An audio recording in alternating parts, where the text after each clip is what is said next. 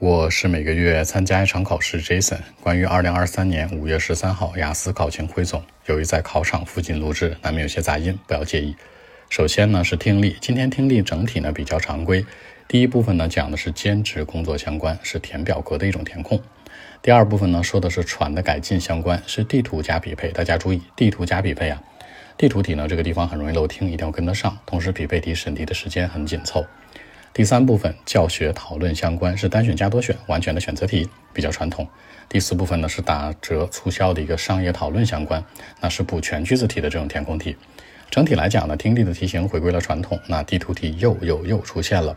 基本上现在期考和笔试放在一起啊，那十场考试里面大概会有两到三场都有地图题，大家平时练的时候一定要高频注意一下。其次是阅读三篇文章，第一篇文章鲸鱼，第二篇文章呢食物包装。第三篇文章讲的是林地的衰退和保护，是在 UK 地区，就是这个英国地区啊。主要的题型是匹配、填空、判断和选择。整体来讲，三篇文章难度系数中等偏上，没有说特别拔尖的难，但是也没有特别简单。那接下来说写作，写作三篇文章啊，sorry，写作是两两个内容啊。先说小作文，小作文是一个 pie chart，是一个饼图，讲的是三个国家。刚才说成三个文章，三个国家的国际学生呢，在不同的年份。选择英语课程的一个方式对比，这里面当中 pie chart 一定要注意把它的特征写出来，因为常规图我们说过很多次了，包括呢线饼柱表格这种的，一定要写常规，写里面的特征数据、最大值、最小值变化的倍数关系。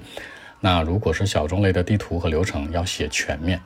其次，大作文今天大作文蛮有趣的啊，符合现在主流的价值观和一个社会现状。这样说的，我说现在很多名人，包括明星、电影演员什么的，各种各样的名人啊，他们现在其实呢有很多的财富，而且有很大的名声在外，比他们实际为社会和国家做啥贡献要讲呢，要要要要好太多了。说白了，他们有钱又有名，是吧？也没做啥贡献，他们给年轻人树立坏的榜样了。问你哪种程度上同意还是不同意？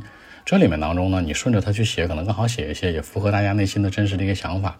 三个维度，首先的话呢，他们给年轻人树立一个错误的价值观榜样，让人们把这个 money 作为中心了，就是 money oriented 或者 money centered life。这样的缺点是什么呀？亲情、友情、爱情都没有了，人们就是朝前看，是吧？一切向前看，向后看，一沓钱，是吧？其次呢，就是说这样做呢，可能对于国家来讲会有很多的坏处，这国家的风气啊，方方面面都会有影响。第三呢，就是对个人，那每个人如果都是以这个。名声或者追求这样的一种非常 material 的 life 为主的话，其实呢，这个人会变得很自私自我。你站按照这三个维度去去这样去写，顺着它把这个题目写出来，可能会更稳妥一点。当然，你也可以把内心的另外一种暗搓搓的想法带进来。比如说呢，Jason，虽然我觉得这样做这些名人不太好，是吧？但将来啊，我也想成为这样的人，是吧？你扪心自问一下，想不想成为这样的人？你这样去写其实也是 OK 的，就是你无论是顺着它还是逆着它写都是可以的。一定注意这个题目呢，说的非常的抽象。你一定要把它具体一点，把它具体到国家、具体到家庭、具体到个人身上去写，更容易得分。好，更多文本问题，微信 b 一七六九三九一零七。